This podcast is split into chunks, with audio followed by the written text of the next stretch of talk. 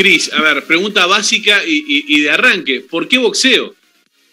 Mira, hice desde chiquita artes marciales, desde los cinco años, seis por ahí, que empecé a hacer karate, taekwondo, full contact, y a los 16 años, hace un año ya que había dejado las artes marciales, y una película, Las casualidades de la vida, haciendo zapping, enganché una película que se llama Golpe de Mujer, y me llamó la atención, era justamente una chica que se escondía como de su padre para poder hacer boxeo, y me llamó mucho la atención el cambio del físico que lleva teniendo, cómo se entrenaba, salía a correr a la madrugada, saltaba la cuerda, hacía sparring. Y dije, ta, me gusta, quiero hacer eso. Me costó un poco empezar a probar porque en ese momento no había boxeo femenino, en, por lo menos en Montevideo. A los gimnasios me decían que no, que por el hecho de ser mujer no, que era solo para hombres. Y parece raro, ¿no? Porque hoy en día es como una locura que, que eso, y sin embargo en ese momento era como súper natural y era, todos lo tomábamos como algo normal y natural. Hasta que, bueno, viene un gimnasio que también era lo mismo, me dijo incluso, mira, acá no hay ni siquiera vestuario para, para mujeres, pero bueno, si vos querés entrenar, eh, lo que hacemos es que a la hora de que vos te vayas a bañar, qué sé yo, se tranca eso por dentro, yo cuido la puerta, aviso que está ocupado y tal, y usamos compartir el vestuario. Está perfecto, le dije, y volví al otro día con todo pronto para entrenar, y me dijo, no, estás loca, me dice. Yo te dije por decirte, mirá si nunca imaginé que ibas a volver. te expliqué lo del vestuario, me decía como diciendo, era obvio que no te vas a bañar en un vestuario que es de hombres, ¿viste? Y yo, no, pero me diste una solución también, y te ay, no, no quería, no quería, y mi abuela lo terminó de convencer, me lo llamó por teléfono, se conocían de casualidad, de, cuando eran más joven, porque él trabajaba acá en el barrio, yo soy de La Teja, y él trabajó en la fábrica del Bau, una fábrica que, que hoy en día no, no, está más, pero una fábrica estaba acá, entonces conocí a mi abuela, y ella lo convenció de que sí, de que me aceptara en el gimnasio, y al final me terminó haciendo un vestuario para mí. Enseguida que, que empecé, lo primero que hizo fue el, baño que había, que era de ellos entrenadores, le agregó una ducha y bueno, y me lo dejó como baño, como vestuario para mí, y él se, mudó al vestuario de hombres a utilizar baño con, con, los demás hombres del gimnasio. Qué grande. ¿Le preguntaste a tu abuela alguna vez qué fue que le dijo que, que lo convenció? Le dijo que, ella quería que yo hiciera, que, que, sabía que estaba muy motivada, que yo era muy disciplinada, que no le iba a fallar, que de última que me dejara probar, que si no, que si él veía que no, o si a mí no me gustaba, que bueno, tal que dejaba, pero que me diera la oportunidad. Y le decía a mi abuela, ella es cinturón negro de taekwondo. Y él le decía, pero esto no tiene nada que ver con el taekwondo. Decía, acá le van a pegar piñas a la cara. Eso me acuerdo del tirar, porque yo estaba ahí con él y, él, y le decía eso a mi abuela por el teléfono, ¿no? Acá le pegan piñas a la cara, Amanda, ¿vos entendés eso? Le como diciendo, vos estás loca, ¿cómo me estás pidiendo que la deje que entre en la chiquilina con 16 años? Ah, tremendo, claro, claro. Ahora, ¿cómo fue eh, romper esa hegemonía masculina? ¿Cómo, a ver, vos fuiste una, sos una, una de las pioneras en el boxeo femenino uruguayo, ¿no? Sí, y la verdad es que se dio todo tan natural, tan, tan natural, porque ya te digo, en ningún momento me frustré ni, ni, me lo tomé muy en serio desde el primer día que me dijeron, no, acá no, acá solo hombres. Fue como, está, en ese gimnasio, seguro en el siguiente que voy a preguntar, sí hay mujeres. Y así hasta que pasé por cuatro o cinco y eran todos lo mismo, pero nunca me terminaba de convencer de que, está, no hay acá para mujeres. Era como que, ta, ya voy a encontrar el gimnasio, que sí me acepten. Entonces era como extraño, nunca caía en la cuenta de que en verdad acá no, no había y de que estaba haciendo la primera. Hay algo que, eh, que, siempre dicen, los que no, no conocemos mucho boxeo, etcétera. Eh, ¿Es verdad que a, los boxeadores le, le, rompen el caballete antes de pelear? Ah, no, eso es mentira, es un mito, se ah, pues, muy común. Te iba a pedir que me mostraras la ñata, que hicieras un primer plano de la ñata. Ahí, está, perfecto. No, Está, bien por ahora. Igual me hice una pequeña fisura. Me hice, una pequeña fisura cuando recién empecé en mi quinta pelea profesional por ahí con un cabezazo. Ah. Se me fisuró, pero no llegó a hacer fractura y tengo como, de un lado tengo un bultito, pero es mínimo. Y lo que pasa es que, viste que el tabique es cartílago. Y lo que tiende es que con la cantidad de golpes, a veces incluso no es que se te quiebra, pasa, que se te quiebra el caballete de una acá arriba que es hueso. Pero por general lo que, lo que les pasa a la mayoría de los boxeadores que son niatos, pues lo ves, viste, la mayoría somos, somos niatos, yo por favor todavía no, es que el tabique, lo que es cartílago, se va torciendo. cada vez se torce más, se torce más, se torce más, hasta que un momento que se acostado y se te tapa por completo una fosa nasal, que te queda solo una y quedan niatos por eso, porque el tabique está acostado. Pero mira, hablando de eso, me pasó que este entrenador que te digo que, que mi abuela terminó de convencer, él es Antonio Canedo, es el nombre de él, y entrenábamos a la Asociación de Boxeadores de Uruguay, que es los ñatos del club, justamente se llama Los ñatos, ahí en la aduana. Que estaba él, Antonio Canedo, Antonio Canedo es él, estaba Coco Peralta y Santos Pereira, eh, dos exboxeadores grandísimos de acá de Uruguay, veteranos, muy veteranos ellos. Un día yo voy a entrenar, sería mi primera semana, segunda semana capaz, voy entrando, ellos tenían como una piecita donde se hacían su café y qué sé yo, sale Coco Peralta de ahí y, Canedo salía desde el otro escritorio, digamos, que tenían como otra oficina, entonces quedo como yo en un pasillo y me queda Canedo atrás y Coco Peralta adelante y Coco Peralta le dice, agarra la hora. Y Canedo me agarra y Coco mete la mano para adentro como de la sala y, sal, y saca un martillo. Y dice, es ahora, es ahora, hay que romperse la hora. Y yo imagínate mi cara en esa situación. Claro. como, ¿qué? Y cuando obviamente cuando vieron que estaban muy asustadas, empezaban a matar de la risa a los dos veteranos. Y era obviamente era una, broma, una jodiada, porque sabían ellos de que estaba ese mito de que obviamente que se les rompía el caballero. Entonces, claro, yo nunca le había preguntado, no se me había ocurrido todavía, escuchaba que decían por ahí, pero ni siquiera me animaba a preguntar todavía sobre eso. Y cuando pasó eso fue muy, fue muy gracioso. Después, en el momento fue un susto horrible. Ahora hay, hay, desafíos nuevos en, en, tu vida. Contame un poquito cómo es la cosa con ESPN. Sí, mira, empezamos en mayo, en mayo me llamaron y bueno, me, propusieron, en verdad la pregunta fue como que si yo estaba dispuesta a hacer una prueba para ver por el tema de, comentar boxeo y obviamente dije que sí, que, yo encantada, que me, había tenido ya la experiencia de comentar un par de veces, una vez para, para BTV, por Tenfield, una velada que se hizo en el Museo del Carnaval de peleas amateur y fui como comentarista junto a, Jorge Sabia, a Jorge Crosa. Y después tuve también la velada del siglo, la pelea del siglo que le llamaron cuando peleó Paquiao con Mayweather para Canal 12. Y, ahí fue con Bugiano y con Martín Kessman, con Eduardo Bugiano y Martín Kessman. Y nada, fueron como mis dos experiencias. Y una vuelta me tocó también comentar UFC, para, UFC no, MMA, para una velada que se hizo en el Conrad y también me había sentido, también fue con Martín y con Martín Kessman y con Bugiano, y me sentí cómoda, me gustó, así que le dije que tal, que sí, que obvio que me animaba. Y ya empezamos ahí, tuvimos una prueba eh, con unas compañeras mexicanas, que son mis compañeras hoy en día. Y bueno, y luego quedamos y empezamos a, como a entrenar y estuvimos entrenando desde ahí, mayo, junio, hasta ahora, hasta, hasta agosto, que fue que debutamos. El 7 de agosto fue el primer fin de semana que, que salimos a, en vivo, digamos, con, todo el elenco, que está bueno también la, mi compatriota Cecilia Comunales y Beth Hernández, que es mexicana, y ella es la, relatora y la, digamos, la conductora, y Mariale Espinosa, que también es comentarista como, como, como nosotras, comentarista y analista. Nombrados a Cecilia Comunales, ¿por qué la gente siempre pedía una pelea entre Namus Comunales, la reina?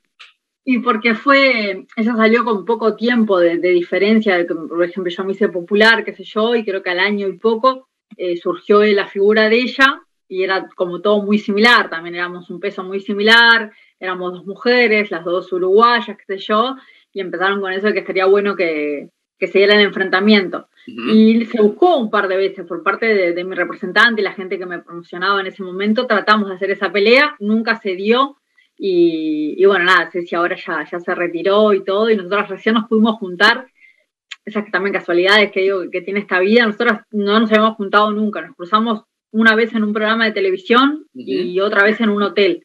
Estábamos los hospedados allí, nos cruzamos de, hola y chau y más nada. Y después nos tenemos a las redes sociales y nos comentamos alguna cosa y nos saludamos, pero básico. Nos pasó hace unos meses eh, que nos juntaron en un programa también de tele a grabar juntas y estuvimos todo el programa juntas y de ahí yo le ofrecí llevarla hasta su casa, la llevé, me invitó a pasar, pasé, nos quedamos conversando, pasamos toda la tarde juntas, yo esa tarde tenía cosas que hacer, suspendí, me quedé con ella, eh, ya arreglamos otro día una cena, una juntada, qué sé yo, y se fue dando como súper natural y, y, nada, nos dimos cuenta que nos llevamos bárbaro. Digamos que nació, nació una, una amistad allí entre, después, después de los guantes. Ahora, entre nosotros, ¿quién ganaba esa pelea? Obviamente yo. Pero ella sabe, ella sabe también. Ah, Yo tengo una lista negra que imagino que mucha gente tiene. ¿Vos tenés una lista negra? ¿Quién merece un knockout? Sabes que, sabes que no, pero no por ser recontra buena. Me pasa de que de más chica me, pasó algo que está, no sé si contar o no, pero bueno, está. Bueno. Me pasaba de que más llamaban los cuadernos de la amistad y, te, y decían, ¿a quién odias? Era una pregunta, ¿viste? Que había en el cuaderno de la amistad. ¿A quién odias? Era, era, cruel el cuaderno de la amistad. Era cruel el cuaderno de la amistad, era cruel. Y a mí me pasaba de que siempre tendía a poner a alguien que, que, en mi casa por ahí no era querido, que bueno, es una historia, mis papás son separados, mi papá tenía otra pareja, qué sé yo, bueno, está. Imagínate por dónde viene más o menos la cosa. Entonces siempre tendía a poner a la persona esa que acá en mi casa no, no, no era muy querida. Me pasó que de grande conocí a esta persona y me llevé bien. y era una persona, es una persona que le tengo aprecio hoy en día. Entonces, de, a partir de ahí también quedé como pensando que el odio es un sentimiento recontra feo. Esa persona nunca se enteró que yo la odiaba. Y era algo que me hacía mal a mí, eh, absorber el odio que sentía mi familia hacia ella y lo que me hacían sentir a mí que no está bueno.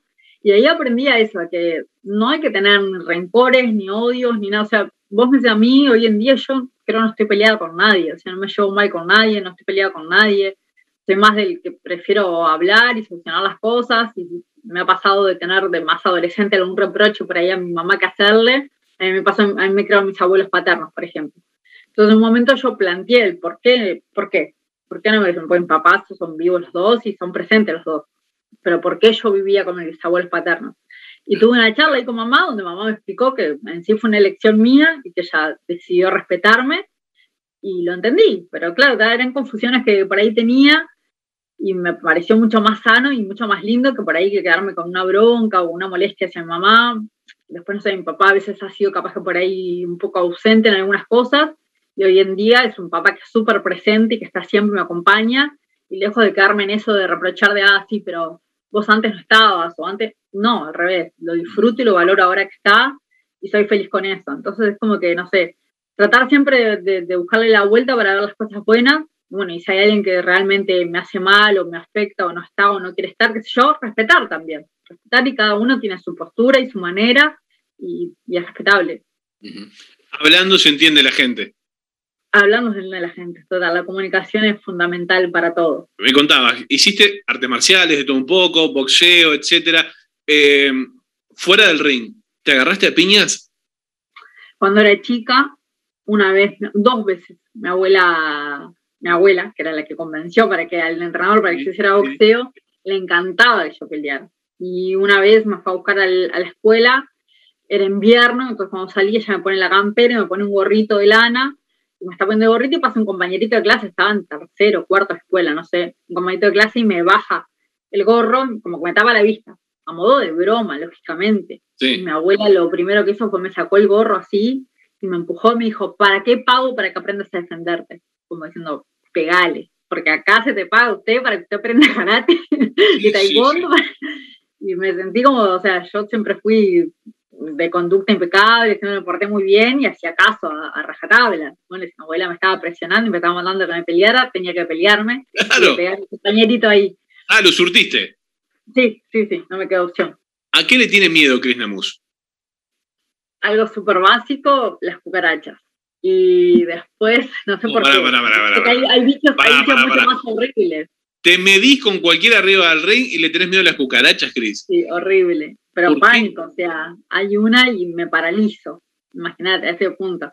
Bueno, mi novio, mi novio es horrible porque me ha pasado tipo en, verano, de repente entra alguna y, y claro, y yo de repente estoy saliendo al baño y veo entró uno por la ventana y está ahí, me paralizo y le empiezo a llamar, por favor, mátala, me mátala. Te agarras a trompadas con cualquier mujer, con cualquier hombre, te he visto agarrarte a trompadas con hombres en el gimnasio, no puede ser que no puedas matar a un caracho, mátala. Y yo, viste, no, no, no hay manera, me paraliza. Y después creo que miedo, miedo en sí me ha pasado de que, de que me he cuestionado los, temas típicos, ¿no? De la muerte, qué sé yo. Y me pasa que, no, a la muerte no, y mía, pero sí a la muerte de, seres queridos y eso son cosas que sí que le tengo miedo, que, entro en pánico. Trato obviamente de no pensar, no es algo que, que uno ande pensando, pero bueno, cuando alguien cerca familiar tiene una nana o algo, ya, empezó con una angustia importante, una ansiedad importante. Bueno, me pasó esto, que perdí a mis abuelos, que fueron quienes me criaron. Eh, obviamente ya eran, gente grande y tenían sus nanas, qué sé yo, pero eso lo, sufrí mucho y me dio, me dio, no sé si es miedo la palabra, mucha angustia. Y después el miedo creo que al fracaso también. Es un poco lo que siento también cuando subo al ring, que, que uno dice, obviamente si te haces boxeador tenés que tener miedo que te peguen, y es real, o sea, ya no, eso ya no es nada porque los golpes no duelen, no, no pasa nada, pero sí está el miedo ese al fracaso que, se, es perder o, o no, me ha pasado perder y no sentirme que, que, fracasé, sino sentirme contenta porque hice un buen papel, supe que la rival fue mejor, pero, pero trabajé bien, sí a eso, a, que me vaya mal, a, que no me salgan las cosas, a no poder lucir como me gustaría, y eso sí me genera un poco de, de miedo, defraudar a, a la gente que me entrena y a la gente que me apoya. Ahí está. Pero siempre dejándolo todo, es que, eso, eso es fundamental. Cris, ¿cómo, ¿cómo, te llevas con, con, las redes sociales? Hoy que todo el mundo habla, que a veces se pelean, que a veces son picantes. ¿Cómo te llevas? Pero sos muy querida vos. Hoy, hoy en día me llevo bien. Eh, mi pareja Mariano me educó mucho en, en eso. Antes, hace unos años atrás, era más calderita de lata y que si leía algo malo quería contestar, me ponía brava. Y él me dijo, me, educó, tipo, como, tiene que ser, o sea, hay cosas que no, no podés hacer, enfocarte en eso, prestarle atención. Si es una crítica constructiva, se acepta, se respeta, puedo intercambiar incluso y no hay problema. Ya si es un, un ataque porque sí, o te está queriendo ofender o lastimar, tengo que ignorar, que eran eso lo que no, lo que no podía ignorar, me costaba mucho, sobre todo cuando alguien dice una mentira o dice algo que no es, es como que, ah, quiero, quiero aclararte eso, pero bueno, hoy en día ya no, ya aprendí, ya bloqueo y, y chao, y que sea lo que, lo que Dios quiera. ¿Qué le dirías a la Cris Namus del pasado? Soy de, de, la típica que dice que, no, que nunca se arrepiente de nada, y que haría todo tal cual.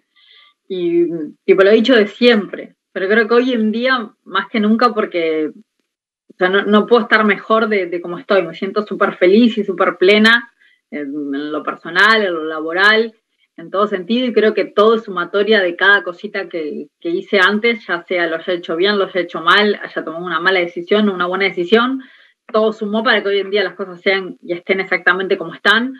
Así que creo que le diría dale, dale guacha, metele, hacelo y si tenés ganas, seguí buscando como lo del gimnasio, si, si querés eso, anda para adelante, no bajes nunca los brazos y nada, sobre todo eso, decirle, vas a tener eh, golpes y tropezones, pero vas a poder. Así que dale, dale con fe que, que va a salir todo bien. Qué grande, Cris, te agradezco mucho estos minutos. Un placer, de verdad, un gustazo.